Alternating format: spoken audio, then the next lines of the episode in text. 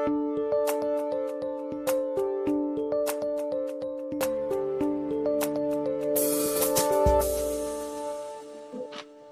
tal? Muy buenas noches, tengan todas y todos ustedes. Bienvenidas a esta nueva emisión de IntelliJuris. En esta ocasión tenemos un invitado de lujo, eh, nuestro amigo el doctor Jaime Cárdenas Gracia. Eh, la verdad es que no requiere mayor presentación, muchos de ustedes lo conocen. Eh, ha tenido una muy larga trayectoria en el servicio público, muy particularmente se le recuerda en, el, en el, INE, pero además ha hecho muchas otras eh, funciones en el Consejo de la Judicatura, como constituyente, como asesor. Pero sobre todo, y esto es lo que quiero destacar, eh, Jaime es un destacado académico de vocación. Jaime tiene toda una larga trayectoria que ha compatibilizado con su trabajo en el servicio público, pero él es sobre todo un, un profesor universitario, actualmente es miembro del Instituto de Investigaciones Jurídicas, es miembro del Sistema Nacional de Investigadores, es profesor de la Facultad de Derecho. Tiene una vasta obra escrita que ha abordado muy diferentes temas del derecho constitucional, de la argumentación jurídica, de la teoría jurídica y de algunos otros temas eh, de coyuntura. Y en esta ocasión, y es la razón de tenerlo como invitado, vamos a tener la oportunidad de conversar sobre su más reciente libro, que es el Manual de Derecho Constitucional Mexicano, editado por la editorial Tirán Blanche. Acaba de salir, salió a principios de octubre. De hecho, eh, les comento que la editorial nos ha ofrecido, al principio venía una pantalla, al final la verán también, un, un, pequeño descuento para todos los que lo quieran adquirir. Y estoy seguro de que después de esta conversación lo podrán adquirir, vale muchísimo la pena. Para conversar sobre el, el libro de Jaime, eh, hemos invitado a la doctora Leticia Bonifaz, también muchos de ustedes la conocen. Simplemente diré que es una distinguida profesora de la Facultad de Derecho de la UNAM durante ya por muchas décadas, formadora de, de maestros, y tiene porque Leti para comentar el libro de Jaime. Y también nos acompaña el ministro en retiro, José Ramón Cosío, otro de los más destacados constitucionalistas de nuestros tiempos, con una extensa obra, eh, tanto escrita como en sus diferentes conferencias, intervenciones, en su jurisprudencia. Hay toda una construcción y también creo que va a ser muy interesante la conversación que puedan tener con Jaime sobre su Manual de Derecho Constitucional Mexicano. También a todos los que nos acompañan, los, los invito a que a través del chat o de las preguntas nos hagan llegar sus comentarios, eh, observaciones, y en la mayor medida de lo posible, pues las iremos compartiendo con los panelistas para comentarlas. Pero para no quitar más el tiempo de la sustancia, vamos, vamos a comenzar esta, esta conversación. Para abrir eh, boca yo, yo, le preguntaría a, a, Jaime, en primer lugar, normalmente el, el, autor va al final, pero déjame modificar un poco el ritmo de, de esta conversación. Déjame preguntarle a, a, a Jaime, eh, ¿por qué escribir un manual de derecho constitucional? ¿Cuál es tu ¿Por qué, ¿Por qué a esta altura de tu, de tu carrera ya en la madurez eh, antoja o, o tienes la, la, idea de escribir un manual de derecho constitucional. ¿Cómo fue su proceso de escritura, Jaime? Y quizás también que nos comentes cómo esperas contribuir al debate constitucional contemporáneo con esta obra tuya, que por cierto es una obra magna, son casi mil páginas, una intensísima eh, y detallado análisis del derecho constitucional mexicano en particular con una notable. Jaime, adelante, platícanos un poco. Muchas gracias, Sergio. Eh, muchas gracias al doctor Sergio López Sayón, moderador eh, de, esta, de este chat, de esta conversación que vamos a tener sobre esta obra, sobre el manual de Derecho Constitucional. Muchas gracias a la doctora Bonifaz, a Leticia Bonifaz, una extraordinaria profesora y jurista y desde luego al eh, exministro y doctor, profesor eh, José Ramón Cosío. Yo creo que eh, no, no puede haber una mesa de discusión sobre un libro de lujo como esta que tenemos hoy en la tarde. el doctor López Ayón, la doctora Bonifaz, el doctor Cosío, pues son extraordinarios profesores y sin lugar a dudas son eh, juristas eh, representativos y de los más importantes que existen en nuestro país. Yo estoy muy complacido eh, por, este, por este chat, por esta, por esta charla que tendremos. Desde luego, mi agradecimiento también es a, a Intel Juris, a la editorial Tirán Blanche, que publicó el libro, y desde luego al Instituto de Investigaciones Jurídicas de la UNAM. Eh, en cuanto a la pregunta que me hace mm, Sergio de cómo eh, empecé a madurar eh, o, intentar escribir o escribir una, un libro como este, un manual de derecho constitucional, pues tengo que señalar cuestiones de coyuntura que ocurrieron. durante 2017, lo que detonó esta posibilidad fue una invitación a, desayunar que me hizo el director de, de Tirán Blanche, eh, eh, que había venido de Valencia, y me dijo, oye, ¿por qué no escribes eh, un manual de derecho constitucional? Yo le señalé en, en, aquel año, en 2017, pues estaba ocupado en otros proyectos, pero bueno, al final le di las gracias y le dije, bueno, voy a empezar no sé cuánto tiempo me llevará eh, este ejercicio y, así fue como comencé. Pero desde luego este, este, esta obra o este libro pues no se hizo en dos años y medio, sino que es eh, como puede podría advertirse, pues es producto de muchos años mm, de experiencia académica, de reflexión, eh, de vivencias también eh, profesionales. Como decía Sergio, afortunadamente la vida me ha dado la oportunidad de desarrollar distintas actividades.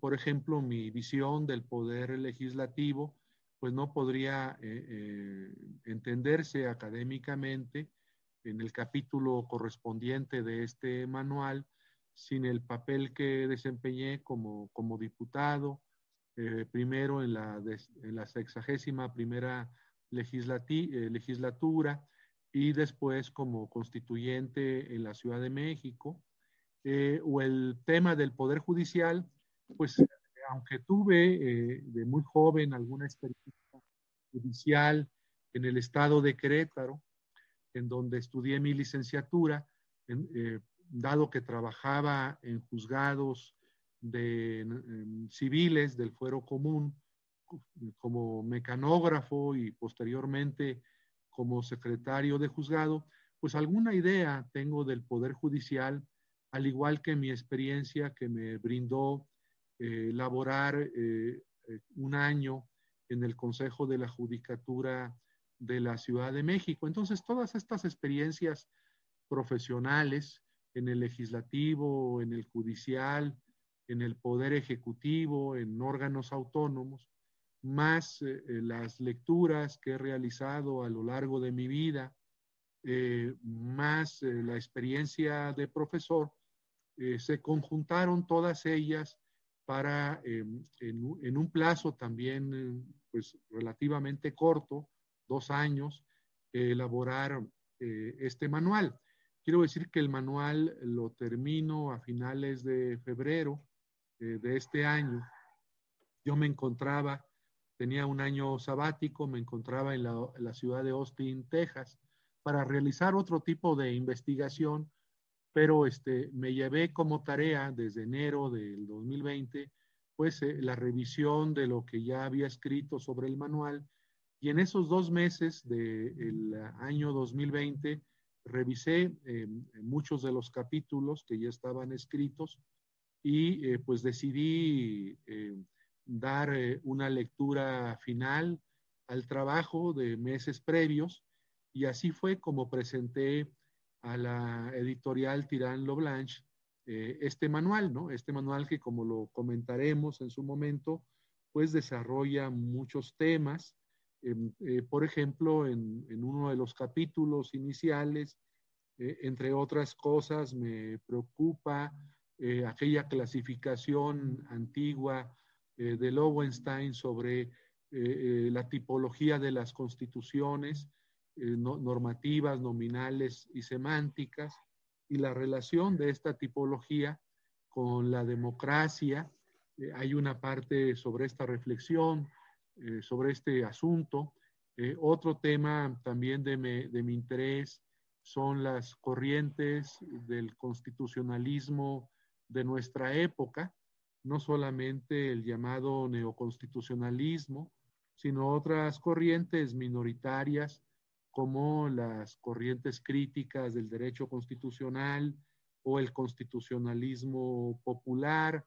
Hay también una reflexión que ha sido materia de otros trabajos académicos sobre la evolución del Estado, en fin, el análisis de los poderes, de los tres poderes, de los órganos autónomos, eh, del federalismo, eh, eh, de muchos temas que me parecen interesantes incluirlos en, eh, en, un manual de derecho constitucional, porque hay muchos manuales en México y en los países de América Latina y de Europa sobre derecho constitucional, pero quise este, pues, eh, eh, hacerlo de una manera amplia para tratar, por ejemplo, aspectos relacionados con la argumentación constitucional, con la revisión o reforma constitucional, con la inviolabilidad constitucional con las responsabilidades de los servidores públicos y un análisis al final del manual, pues, de coyuntura sobre las reformas del, último gobierno, del gobierno previo a este, que se conocen como las reformas estructurales, eh, un análisis, una descripción y una crítica a esas eh, reformas y también para el momento en el que terminó de escribirse el manual, pues una reflexión sobre las reformas constitucionales de este gobierno, sus componentes eh, sociales, pero también sus componentes, como se dice ahora, neoliberales de algunas de las reformas del actual gobierno. Entonces, pues eh, eh, un manual como este, doctor López Ayón, Sergio, querido Sergio, pues tiene que ver con toda esa experiencia de años, vivencias de años, que en algún momento debe manifestarse académicamente, pues como una suerte de testimonio de lo que me ha tocado leer y vivir como profesor y, eh, universitario y como ciudadano de mi país. Muchas gracias, Jaime. Gracias por, por introducirnos así a, al proceso de creación de este libro que se nota es no el trabajo de dos años, sino realmente de toda una vida de, reflexión. Y le preguntaría a la, doctora Bonifaz, eh, ¿cómo ves este manual? Eh, tú como tu experiencia docente, ¿qué destacarías del, manual y de la intención, digamos, eh, de tener una obra de este calibre, con este alcance que nos ha expuesto eh, eh, Jaime hace unos minutos. Adelante, Leti.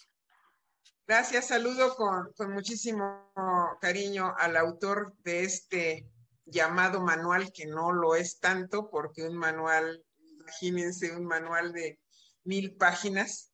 Felicidades, Jaime, por este esfuerzo y qué gusto estar contigo, Sergio, con el querido José Ramón. Lo primero que quiero es felicitar a Jaime por este trabajo realmente extraordinario.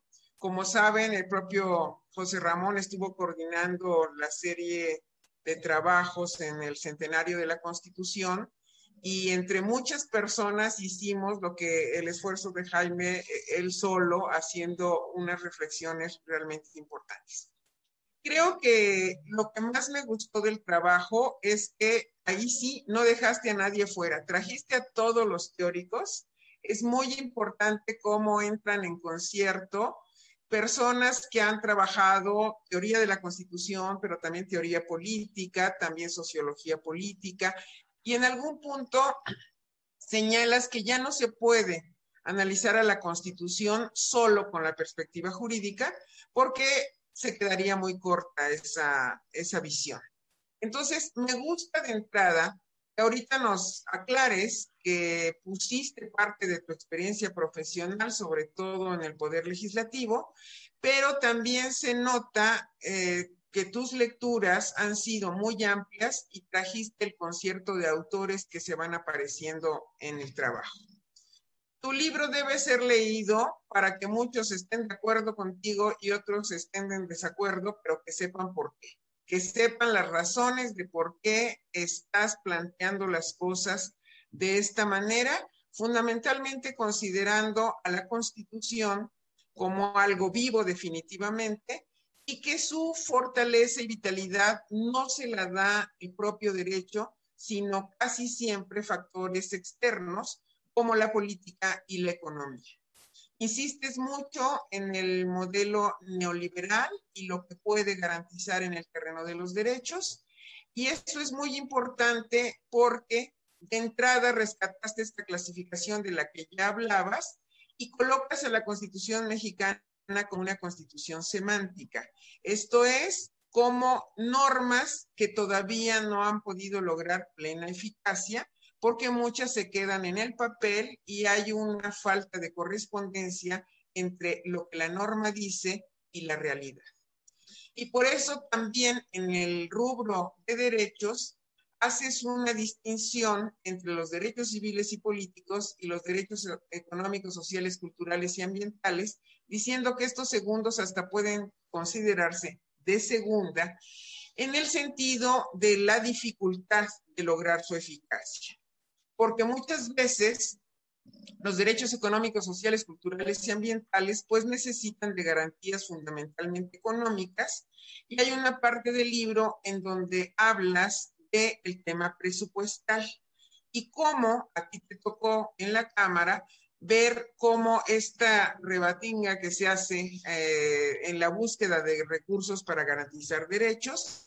Y creo que esto ha sido la historia de siempre una cobija que no alcanza a cubrir a todos y depende quién hace la mejor negociación para que pueda garantizarlos.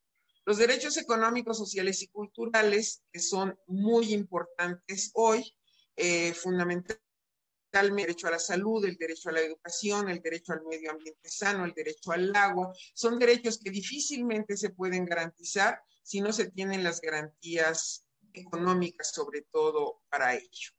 Ahora, eh, tú eres muy optimista en el cierre diciendo que posiblemente las cosas van a cambiar porque los presupuestos se van a elaborar de manera distinta. Haces incluso alguna referencia desde cómo se da la planeación del desarrollo, reformas constitucionales que vinieron desde los años 80, pero hay como un momento en donde pareciera que la mayor participación social y mayores condiciones de igualdad te van a propiciar el mayor ejercicio generalizado de estos derechos. Yo no estoy tan optimista como tú en esta parte, pero bueno, ahí, ahí lo pones.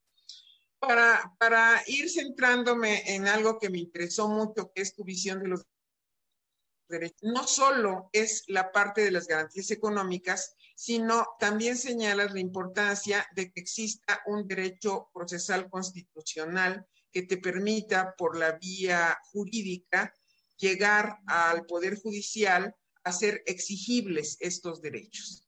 Por una parte, hablas de la exigibilidad de estos derechos, pero por la otra también eres bastante crítico en relación a cómo se conforma el Poder Judicial y en lo que llamas la sobreinterpretación constitucional, que es parte del neoconstitucionalismo. Es decir, que muchas de las disposiciones constitucionales han quedado eh, en manos de la interpretación que hace el Poder Judicial y que el Poder Judicial no es un poder que tiene la misma legitimidad que el Poder Legislativo y que muchas veces, pues en el Poder Judicial sobre todo en la Suprema Corte, se está dando una creación del derecho y no solo una interpretación del derecho.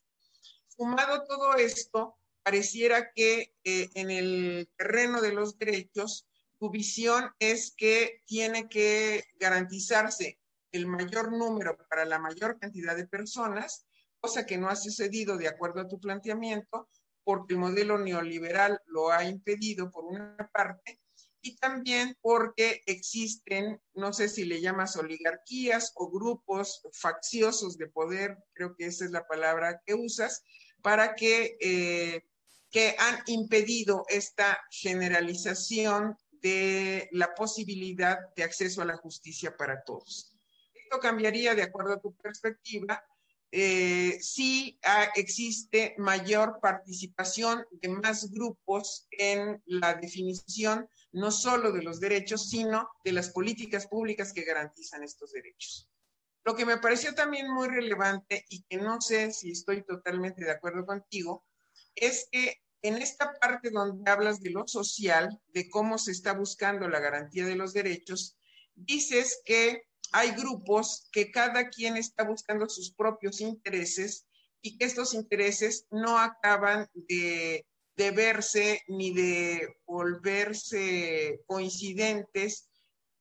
Fundamentalmente hablas del feminismo, de los grupos ambientalistas, de los grupos minoritarios que están cada uno en su lucha, de, los, de las propias luchas por las cuestiones indígenas. Y dice, la lucha de cada quien no parece que en algún momento vaya a lograr algo porque cada quien trae su agenda y unos no ven a otros. Y yo siento que sí, las agendas son muy diferentes, pero eh, no necesariamente tendrían que ser tan discordantes como, como lo presentas. Ya para ir cerrando, diría que eh, me gustó mucho esta perspectiva de cómo organizaste el libro, en donde vas mostrando efectivamente cómo se van engarzando muchos de los fenómenos que hoy estamos viviendo. Y me gustó que termines también viendo hacia América Latina eh, una constitución que yo la, yo la considero también semántica y muy alejada de la realidad, pero tenemos hoy pues el gran reto chileno. Para mí, lo que vaya a pasar en abril próximo con el nuevo constituyente chileno es como una bocanada de esperanza, porque eh, creo que en Chile no solo existe una gran conciencia política, sino una eh, solidez académica de muchas personas que pueden generar una constitución no tan declarativa ni tan llena de buenas intenciones, sino que finalmente podamos tener un modelo constitucional digno de ser el representante o representativo del siglo XXI. Yo dejaría hasta aquí mi comentario, sabiendo que por fortuna tengo otras rondas de participación. Muchas gracias. Gracias, gracias, Leti. Eh, creo que fuiste eh, muy buena en, hablar del libro y de las muchas lecturas que tiene, porque tiene un nivel descriptivo, tiene un nivel analítico, tiene un nivel teórico, tiene un, nivel de debate, ¿no? de, de, input de la práctica. Y, siguiendo eso, pues me gustaría preguntarle a José Ramón, ¿qué, destacaría del, de la obra de, de Jaime? ¿Qué, ¿Qué fue lo que te llamó la atención y qué te gustaría poner en la mesa para el debate que tendremos un poquito más adelante? Cómo no, primero agradecerte, Sergio, el que hayas organizado este, este evento, desde luego a, a, Leti que nos haya hecho estos comentarios y a Jaime también el que me haya participado de, su libro. A ver, lo primero que creo, y coincido en algo que decía Leti, no estoy seguro que esto sea un manual. Yo he tratado de hacer una calificación de los géneros jurídicos semejante a la de los géneros literarios. Ya sabemos que en literatura hay novela, teatro, poesía, ensayo, etcétera, cuento, etcétera. Y aquí creo que en derecho también tenemos una clasificación de géneros. El tratado me parece que es la obra más extensa, luego efectivamente es el manual, la monografía, el artículo y así sucesivamente. Entonces creo que es posible clasificarlo. Pero teniendo un trabajo de mil páginas, me parece difícil que sea un manual.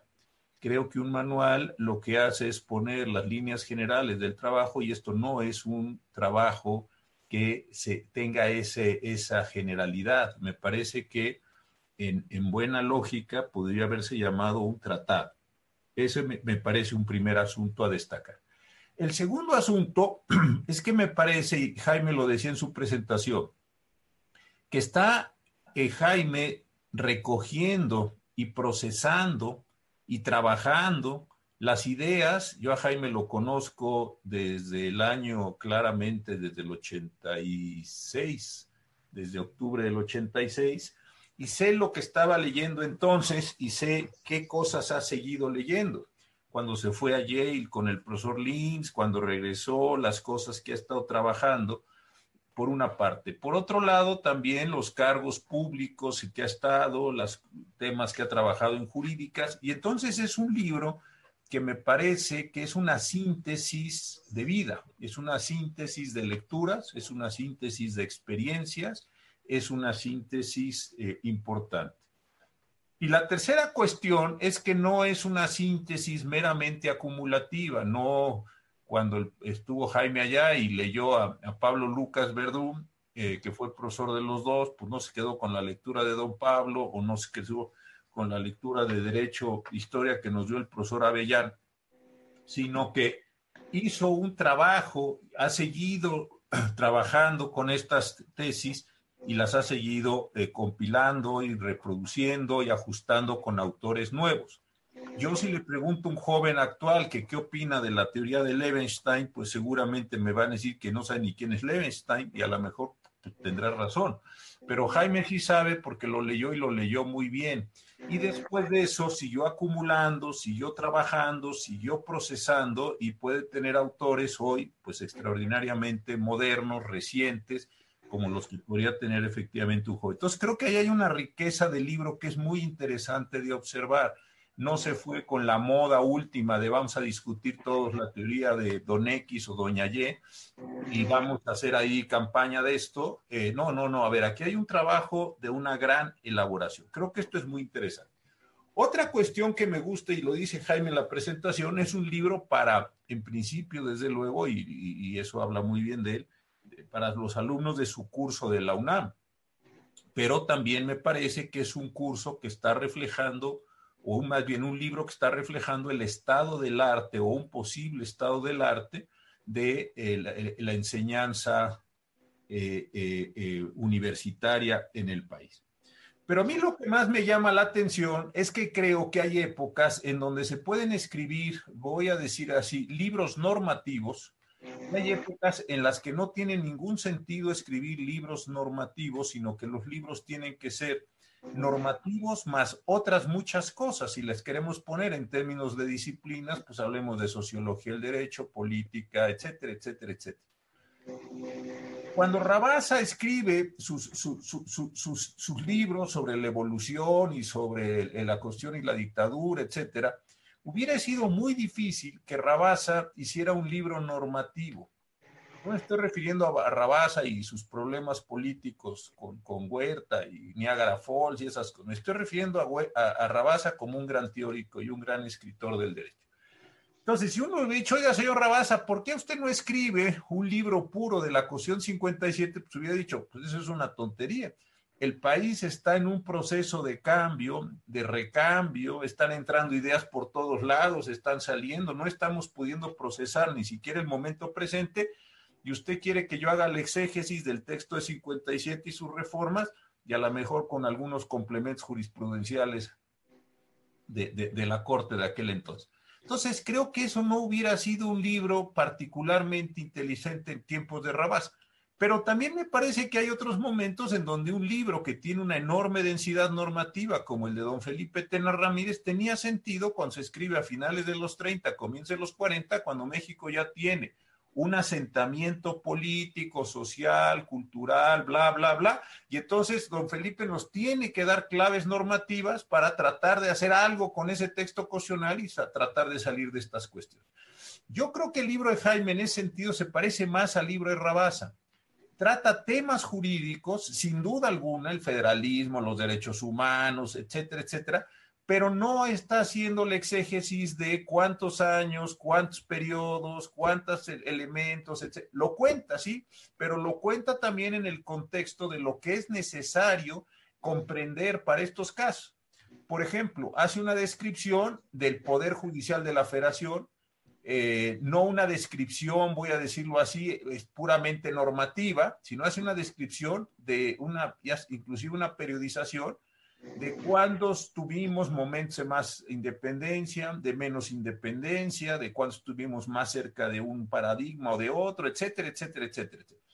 Toma un problema central del constitucionalismo local con la constitución de la Ciudad de México, donde además, por cierto, pues el trabajo y tuvo un papel importante.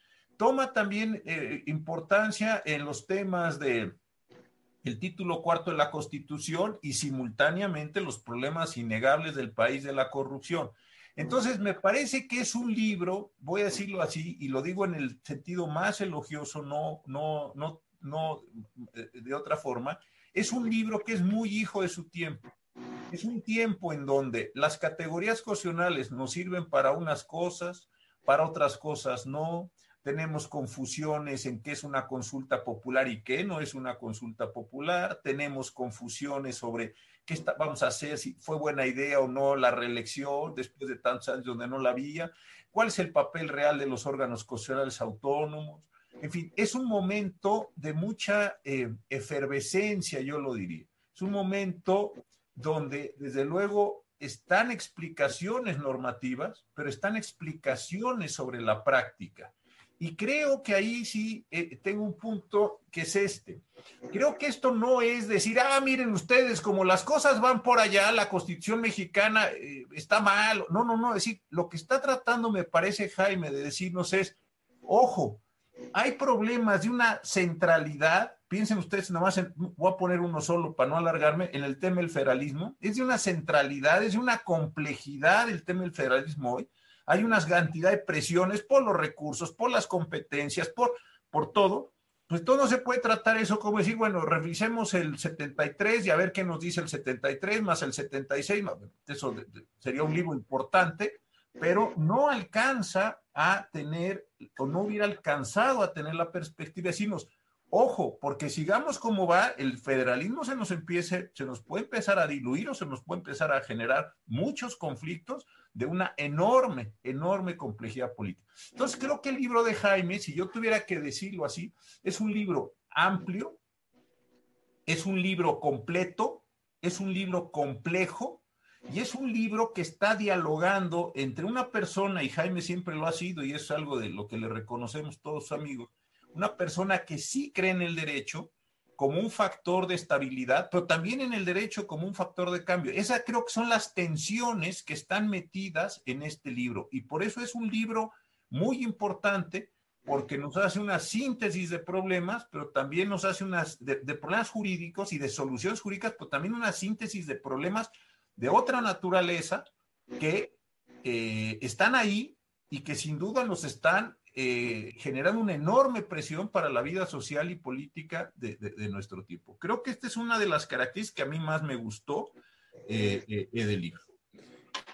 Yo, yo noto que el libro de Jaime está atravesado por un montón de tensiones a las que tú te referías, ¿no?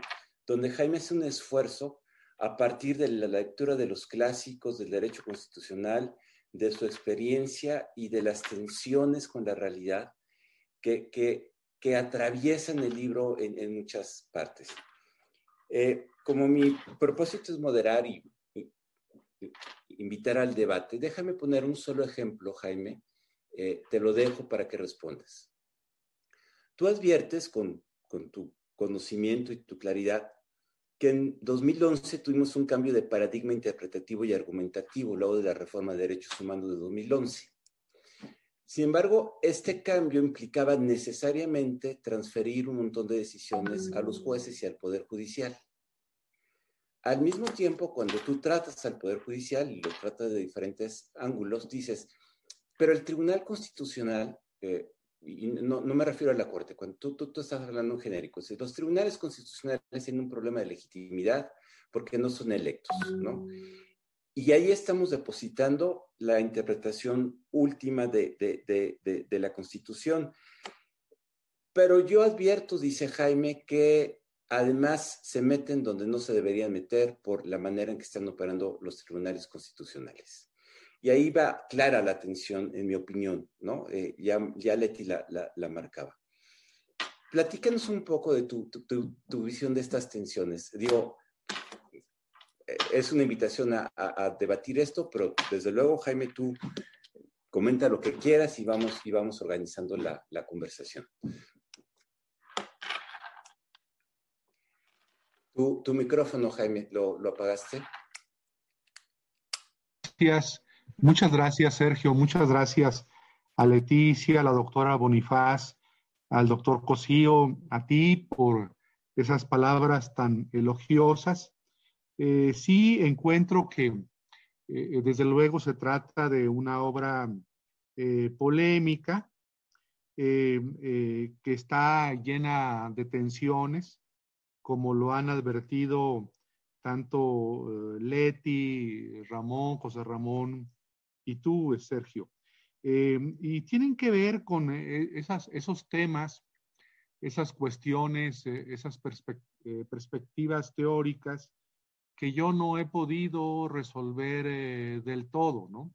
Ah, ahora mismo, por ejemplo, antes de entrar al tema del Poder Judicial y sus poderes o facultades de interpretación y de argumentación, ahora mismo, con el tema reciente que se planteó por parte del presidente de la República y de otros eh, actores en torno a la consulta, a la realización de la consulta en los términos del artículo 35, fracción octava de la Constitución, em, pues yo he sido durante muchos años y he escrito a ese respecto eh, partidario eh, de la democracia participativa eh, muy partidario de ella, como creo muchos de nosotros, ¿no? Por ejemplo, yo cito eh, en dos o tres ocasiones el voto particular de José Ramón cuando actuaba como ministro en la Corte respecto al intento de consulta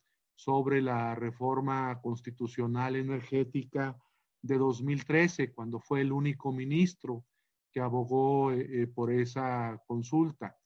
Eh, eh, quedándose en solitario. Pero eh, en ese tema, por ejemplo, de la democracia participativa, de la democracia comunitaria o de los pueblos originarios, de la democracia deliberativa también, vis a vis la democracia representativa, yo continuamente pienso en el tema y creo que no podemos descartar, desde luego, nunca a la democracia representativa. Eh, e, el tema es cómo equilibrar nuestra democracia representativa o lo que hemos avanzado en ella de la democracia representativa con una democracia eh, más participativa, más deliberativa, eh, más comunitaria. Y es un asunto que no, que no tengo del todo resuelto. Me gustaría que en México hubiese más democracia participativa pero también me parecería muy grave, eh, muy riesgoso que la democracia participativa sustituyera a la democracia representativa. Entonces, ¿cómo debemos embonarlas? ¿Cómo debemos armonizarlas? Es un tema eh, complejo. En, el asunto que tú me señalas, el concreto, el tema de la, argumentación constitucional, eh, pues sí, efectivamente, yo creo que ninguno de los que eh, estamos aquí vamos a negar que la reforma constitucional publicada el 10 de junio de 2011 en materia de derechos humanos constituyó o constituye un nuevo paradigma constitucional en México, em, que ha permitido que la Corte y otros tribunales del país y otras autoridades pues realicen eh, un control de constitucionalidad y de convencionalidad bajo eh, variables que antes eh, los tribunales federales y locales no tenían, ¿no? pero sí creo, sí considero al mismo tiempo que este poder que han recibido los jueces, como tú dices, con la reforma de 10 de junio de 2011, pues eh, que es importante porque no es simplemente una interpretación aplicativa de las leyes o de la constitución, sino que muchas veces, como sabemos y como lo leemos en las resoluciones de la Corte y de otros tribunales, se trata de una relaboración, pues sí es dable preguntarse, ¿no? Eh, eh, ese poder que tiene eh, el Pleno de la Corte, las salas de la Corte, los tribunales federales, ¿qué legitimidad tiene? ¿Por qué, por qué un tribunal puede decirle a un Congreso que su ley es nula y esa decisión tenga, tiene efectos generales y abstractos? e implica, eh, pues en los, eh, jurídicamente y en los hechos también, una suerte de derogación, ¿no? Por eso se le llama a los tribunales, por algunos críticos, eh, como este, legisladores negativos, porque tienen el poder de derogar o de abrogar lo que el legislador aprueba. Y, yo creo que en México tenemos pendiente esa discusión, es profundizar en esa discusión, sobre la legitimidad democrática de los tribunales, que no puede ser una legitimidad democrática que, se que descanse solamente, como decía el profesor eh, Mauro Capelletti, pues en la solidez de la argumentación de los mismos, sino que tenemos que preguntarnos por una legitimidad democrática de origen. Yo sé que es eh, eh, muy debatible el tema de la elección democrática de los ministros, pero si eso no se acepta, una elección de los jueces supremos de, un país, una elección popular o democrática, entonces pensemos en mecanismos de diálogo, de deliberación, como ocurre también en otros países, Canadá o Israel, entre los tribunales supremos, como la Corte Mexicana, y el Congreso y el Parlamento, en donde eh, la Corte eh, o el Tribunal Supremo, antes de decretar la invalidez de la norma, pues eso lo delibere con el órgano de poder, con el poder legislativo que aprobó, que elaboró la ley.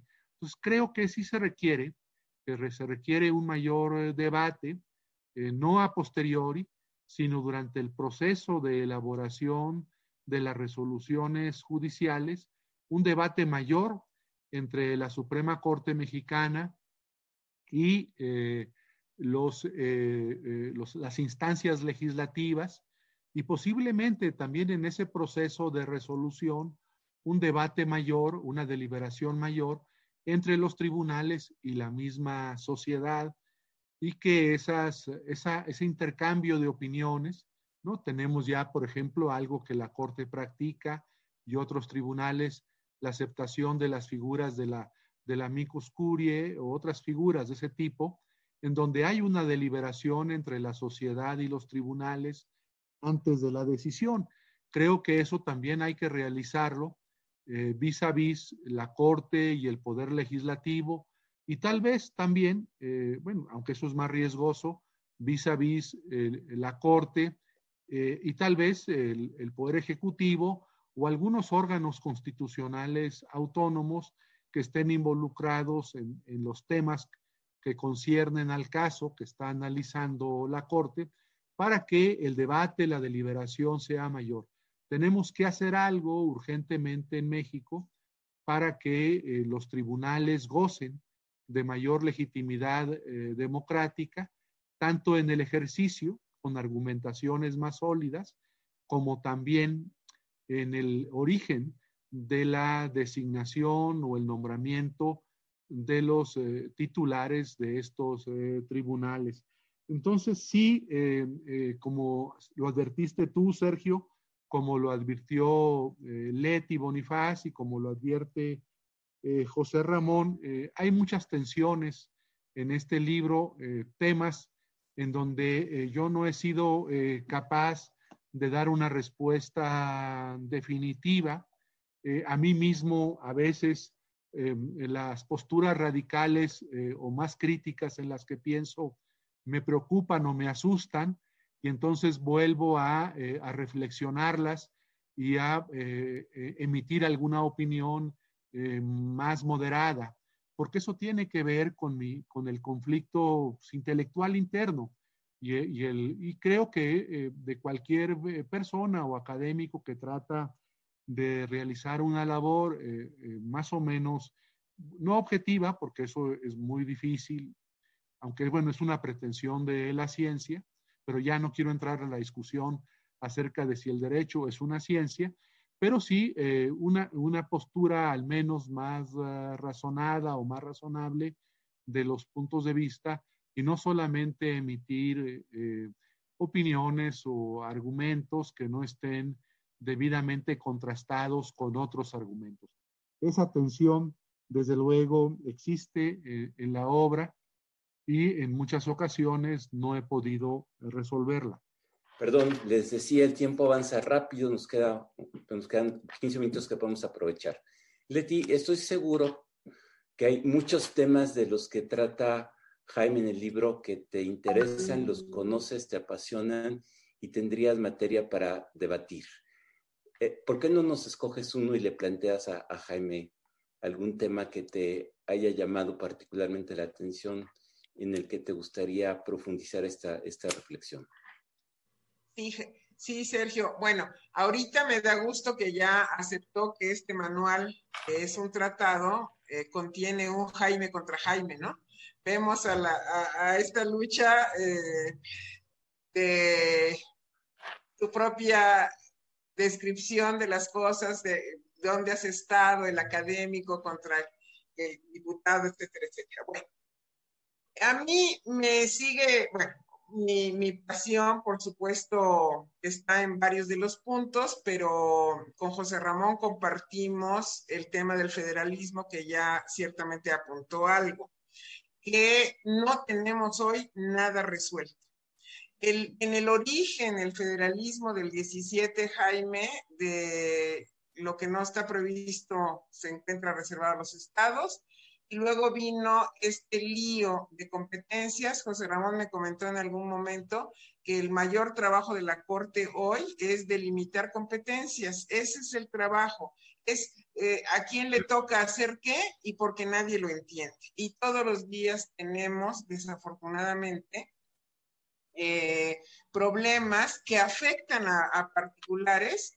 Hoy lo digo específicamente lo que legisló Guerrero la semana pasada respecto de poner más requisitos para las mujeres que van a interrumpir un embarazo por causa de una que fue producto de una violación. Entonces, ley de salud, código penal, pero este enredo competencial, Jaime, eh, sí lo tratas y, y, cómo ves el tema del federalismo, que tiene impacto económico, político, social, etcétera. Mira, entonces, Sergio, ¿puedo participar? Adelante, No, no, adelante, adelante, Sí, yo creo, yo creo que ese tema federal, como lo advertía Leti, como lo advierte Leti, y también José Ramón, es uno de los temas eh, más difíciles del sistema constitucional mexicano. Eh, desde luego, la fórmula de la cláusula residual del artículo 124 no explica la complejidad del federalismo en México, ¿no? Eso, eso me parece claro. Creo que uno de los temas que están sujetos a revisión y en el que insisto en el capítulo oh, del libro, eh, cuando trato el federalismo, es la, pues, la reforma necesaria, más allá del tema fiscal que ahora está a debate en estos días de coyuntura, de la revisión del pacto fiscal, eh, está también en la discusión de lo que entrañan las leyes generales. Eh, el, mecanismo que se ha encontrado en las últimas décadas para que las autoridades eh, federales tengan más atribuciones ha sido la vía de las leyes generales, que, que son diferentes obviamente a las leyes federales. A través de esas leyes generales Generalmente las autoridades de la federación se quedan con las competencias eh, más importantes. Las leyes generales no son leyes, aunque tal vez debieran serlo, no son leyes marco. Y entonces este, los estados que deberían también tener eh, competencia o que tienen también competencia en esas materias de las leyes generales, pues eh, cuando realizan o legislan sobre algún asunto, corren el riesgo de que la Suprema Corte intervenga y les diga, pues eso es competencia de la federación, porque pues en la ley general correspondió a la federación y no a los estados, cuando este, técnicamente una ley general debiera repartir competencias a los llamados tres niveles o órdenes de gobierno, a la federación, a los estados y a los municipios. Pero en los hechos, eh, en, eh, muchas ocasiones, en los hechos, en muchas ocasiones, las leyes generales no, no hacen de manera precisa esta distribución competencial en los tres niveles de gobierno. Y desde luego, cuando no hay precisión en la distribución de competencias, pues eh, se originan problemas, ¿no? José Ramón eh, no, no, seguramente lo recuerda muy bien, cuando conoció la Suprema Corte las impugnaciones en contra de la Constitución de la Ciudad de México, muchas de las porciones normativas invalidadas tenían que ver con asuntos de leyes generales, ¿no? Y se decía, bueno, este, tú ya no puedes, Constitución de la Ciudad de México, eh, incorporar ninguna norma sobre reinserción social, porque eso corresponde a, a, una ley general y no le corresponde al ámbito local. O algo muy polémico este, que la Corte resolvió o ha resuelto eh, por mayoría sobre el tema del bloque de constitucionalidad eh, federal y local, en donde señaló la Corte, así lo entendí al menos yo, que eh, pues las constituciones locales, estatales, no podían incorporar al bloque de constitucionalidad local eh, normas respecto a tratados o a resoluciones internacionales para que el bloque de constitucionalidad local solamente pudiera conformarse con la propia constitución local y con las leyes eh, locales, sin hacer una, alguna, ninguna referencia a la constitución de la República o ninguna referencia a, este, a los tratados o a las resoluciones internacionales, porque eso pertenecía al bloque de constitucionalidad eh, federal. Entonces, sí, creo que hay eh, muchos problemas respecto a las eh, leyes generales. Se requiere una mayor precisión sobre el alcance de estas leyes generales. Ha habido un abuso en la reforma al artículo 73 sobre las leyes generales y me parece también, ahora que se discute el tema del pacto fiscal, pues que este también debe estar sujeto a, una revisión y las bases del pacto fiscal debieran estar no en una ley de coordinación fiscal como ahora ocurre, sino en la propia constitución de la República, como ocurre con eh, eh, la ley fundamental de Bonn. En Alemania la propia constitución establece el, reparto de recursos a nivel constitucional y no lo deja a una ley secundaria eh, no deja una ley secundaria esa distribución de los recursos entre la federación y los estados. Entonces, este, eh, sí, opino que nuestro federalismo es eh, muy complejo y pues seguramente José Ramón tiene razón cuando dice que el mayor número de asuntos que ventila la Corte y las salas de la Corte tienen que ver con temas eh, de competencia y seguramente de competencia de carácter fiscal. Una, una pregunta complicada, pero a ti te gustan estas preguntas. Y a ver si coincides. Hay una línea de continuidad en el libro de Jaime. Empieza con la teoría constitución, con la concepción de constitución tradicional, luego debate sobre las teorías nuevas del constitucionalismo, ¿no? luego despliega el corpus del libro sobre, digamos, los paradigmas tradicionales, visión de poderes, derechos humanos, eh, en fin, y acaba con una crítica fuerte a lo que él llama las reformas estructurales neoliberales, para acabar diciendo que la cuarta transformación, y, Jaime lo advierto, no tiene una concepción unívoca de la cuarta transformación, ahí, ahí mismo hace alguna crítica, dice que debería concluir en una asamblea constituyente. Si me equivoco, Jaime, esa es, esa es una de tus afirmaciones. Sí, de hecho, de hecho, fíjate que había preparado, aunque casi no lo usé, unas eh, palabras para esta, este chat, esta, esta charla, aunque me pareció improcedente utilizar un texto escrito en una charla, ¿no?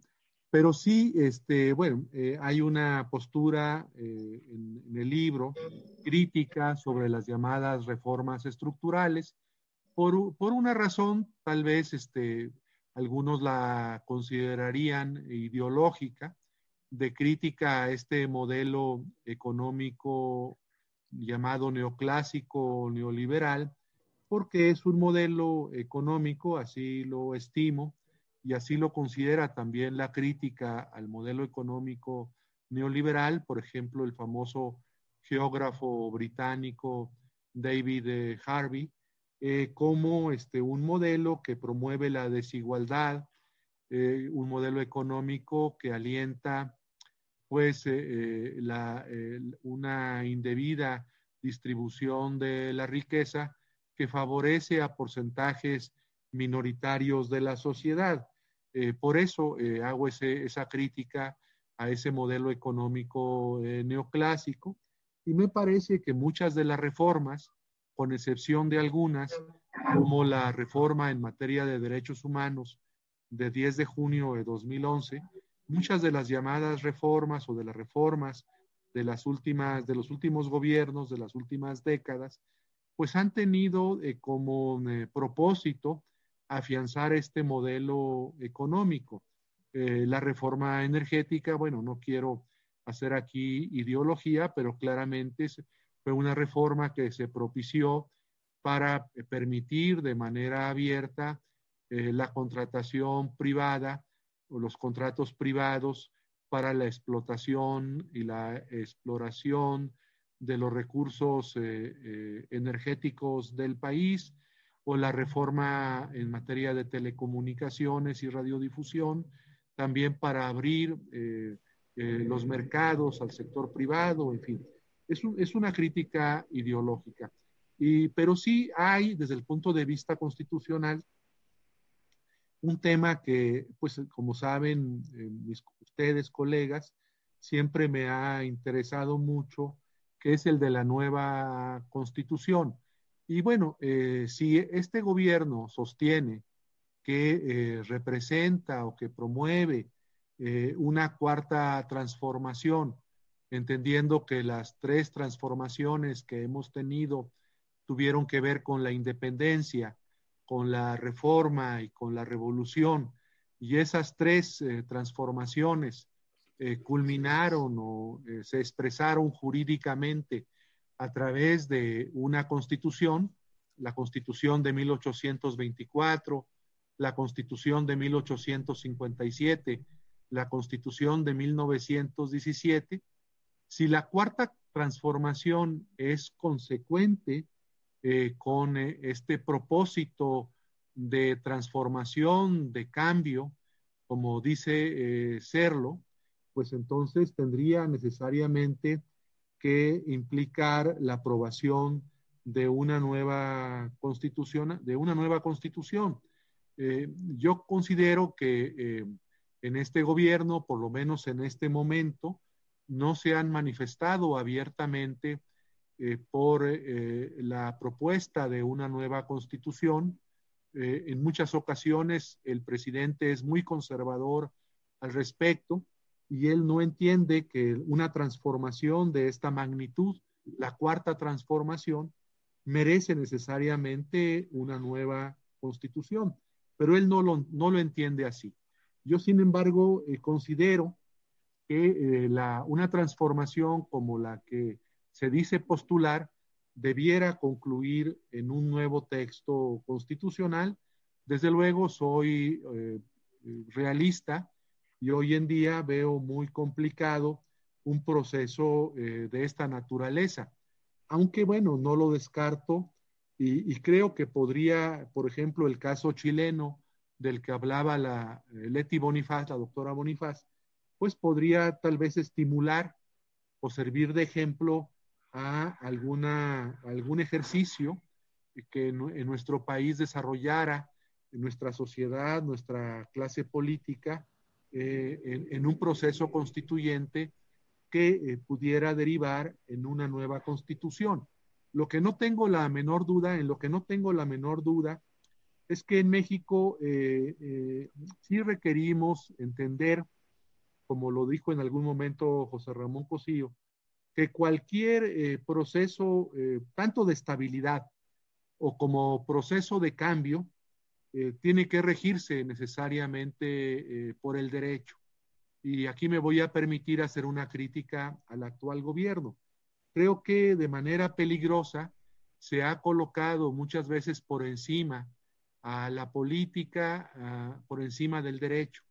Y creo que, y esto los juristas lo tenemos que reivindicar, tenemos que colocar eh, por encima de la política al derecho y eh, los procesos de estabilidad o de permanencia de un régimen, como los procesos de cambio eh, radical de un régimen, tienen que darse necesariamente a través del orden jurídico. Tenemos que volverle a dar primacía al derecho en México o darle primacía porque tal vez nunca ha tenido el derecho a la primacía de vida porque eh, el único, la única vía civilizatoria en nuestro país, la única posibilidad de tener un Estado civilizado, pues eh, no depende el Estado civilizado solamente del desarrollo económico, social y político, sino depende de tener un Estado civilizado, sobre todo eh, del derecho. Depende de que eh, es eh, la vida social, la vida económica y la vida política estén regidas por el derecho. Si no entendemos eso, no tendremos en México un Estado o una etapa civilizatoria distinta y viviremos pues de manera permanente en, una, en etapas de subdesarrollo económico, político y social. El derecho tiene que recobrar o tener la dimensión de vida en México. Muchas gracias, Jaime. Eh, José Ramón, eh, el tiempo nos, casi se nos agota, pero no quiero, eh, que me, gustaría pedirte una reflexión final sobre lo que ha dicho. Yo, yo, yo lo que decía es esto, el libro está lleno de contradicciones, pero, pero perdónenme que insiste en esto, creo que es la parte para mí más interesante. El libro no podía ser un libro que no estuviera lleno de contradicciones. No me refiero a contradicciones analíticas, no me refiero a contradicciones científicas. El libro está muy bien escrito, tiene una gran bibliografía. Yo no me refiero a eso, me refiero, y Jaime lo dijo, a las contradicciones que son propias de nuestro tiempo. Más democracia participativa, más democracia representativa, más democracia semidirecta, más poderes al poder judicial, un federalismo más descentralizado, un federalismo más centralizado. Eh, ese me parece que es el problema de nuestro tiempo. Voy a hablar así un poco como Ortega y Gasset. Ese es el problema de nuestro tiempo. Y estamos todos metidos en esto. Claro, habrá personas que no sean, que no piensen que hay contradicciones, y pues francamente, como decía un profesor de, de Jaime y mío, Pedro de Vega, pues no se han enterado de nada quien piense que no está esto lleno de problemas, pues no, ha entendido absolutamente nada. Así para decirlo pronto y bien. Entonces, creo que el libro tiene la enorme ventaja de que cuando uno va leyendo va diciendo, hay un problema central con la Suprema Corte. Sí, sí hay un problema central. Le pasamos más cosas, le quitamos más cosas, la distribuimos en los colegiados, ahí hay un problema. El tema que han tratado Leti, Jaime, eh, tú mismo, Sergio, el tema del federalismo. Yo por eso le decía a, Leti una vez que conversábamos, los asuntos llegan a la Corte con una, eh, nominativamente en, clave de derechos, pero realmente lo que está discutiéndose es la píldora X o el aborto C o, o lo que sea, lo puede hacer el Estado o la Federación. Es decir, creo que es un momento de enormes tensiones jurídicas. Y a mí lo que me gustó del libro es que no oculta las tensiones jurídicas. Por eso hice el, símil con Rabasa, ¿eh? No es el libro de Don Felipe, no, es, es que esto es muy importante para mí. No es el libro de Don Felipe donde, más allá del problema cocional al comienzo, etcétera, luego el libro es muy terso. Y el libro de Don Felipe, pues marcó el ritmo nacional de entre 40 a, digamos, hasta ochenta y tantos. ¿Por qué? Pues porque ahí lo que uno tenía que saber estaba ahí porque era bastante predecible. Hoy, el que crea que hay un libro en relación con el derecho en otras materias, porque los administrativistas como nuestro amigo Roldán se quejan de lo mismo, etcétera. Pero quien crea que hay un libro que le explica las cosas así como eh, eh, no ha entendido de veras nada, de nada, de nada. Le pones más peso a uno, se te desbalanza para el otro lado, etcétera. Creo que esto es de verdad, eh, y yo quiero hacer en esto sí un énfasis importante. Esto es lo que más me gustó del libro. No se rehuye en la discusión, no dice, bueno, hay una solución magnífica. Bueno, pues, pues no, eso quién sabe cómo sea y cómo juegue. Y este me parece que es la importancia. Por eso decía, había un, un, artículo viejo de Vasconcelos que decía Vasconcelos, libro que leo sentado y libros que leo de pie. No era perfecta la metáfora en el libro, pero en fin era interesante. Yo creo que este hay libros que tienen, que hay tiempos normativos y hay libros que se escriben en tiempos de crisis, de discusiones, de disputas. Y este es un libro que se escribe así y por eso es un libro relevante. Esto es lo que yo quiero decir. Es por eso es un libro relevante. Si vemos otro libro anterior que Jaime cita mucho y que todos leímos, el, el libro de la cuestión de 17, Jorge Carpizo, las soluciones son muy estandarizadas no porque fuera malo el libro del doctor Carpizo, sino porque no había mucho más que decir después de lo que había dicho don Felipe. Entonces es un libro muy estándar. Este es un libro problemático no en su redacción, no en su concepción, sino problemático por lo que está enfrentando el autor con una experiencia política, con una experiencia administrativa y con un conocimiento eh, eh, jurídico. Yo creo que eso vale mucho la pena eh, destacarlo en este sentido. Yo con eso, por razones de la hora y respeto a todos, me, me quedaría, pero creo que esto es lo que vale mucho la pena de este libro y, y qué bueno que, que, te, que te mojaste, Jaime, porque eso me parece que es lo más importante de decir. Doña Leti, un minuto de una reflexión final emito mi voto concurrente con José Ramón. Estoy totalmente de acuerdo en, lo que acabas de decir. Eh, me gustó mucho el símil de qué se escribe hoy que estamos en este, pues yo, yo no sé si llamarle desorden, caos, pero pues tendríamos que aplicar también teoría, teoría del caos, porque el derecho no está ausente de ese caos y entonces estas tensiones que están reflejadas son parte de lo que estamos viviendo en todos los ámbitos. Nada más felicitarte, Jaime, agradecerte, Sergio, agradecerte, José Ramón. Jaime, una última reflexión antes de poder cerrar el programa. Pues muchas gracias este, a, eh, Sergio, muchas gracias a Leti, muchas gracias a José Ramón, eh, muchas gracias a toda la audiencia, a los colegas, a las personas que están con nosotros en este chat, en este conversatorio. Em, yo he recibido en esta tarde pues muchas satisfacciones de haber escuchado a colegas tan importantes, ¿no? los más importantes juristas de mi país, eh, pues hacer elogios a una obra eh, complicada, desde luego es una obra que es susceptible de muchas eh, críticas, pero eh, me siento satisfecho eh, porque tengo el respaldo académico de mis colegas, un respaldo crítico, un respaldo siempre reflexivo que recibo este, pues, satisfactoriamente. Muy amables y buenas noches a todos ustedes, Sergio. Muchas gracias, Jaime. Muchas gracias, Ramón. Muchas gracias, Leti. A los que estén interesados en el libro en su versión electrónica, vamos a dejar un rato la eh, portada y el código que nos mandó Tirán Leblanche para, que puedan ustedes adquirirlo con algún descuento y sobre todo, sobre todo, invitarlos a que lo lean, que es lo más importante. Muchas gracias a todos. Nos vemos en la próxima emisión de IntelliJuris. Muchas gracias. Muchas gracias.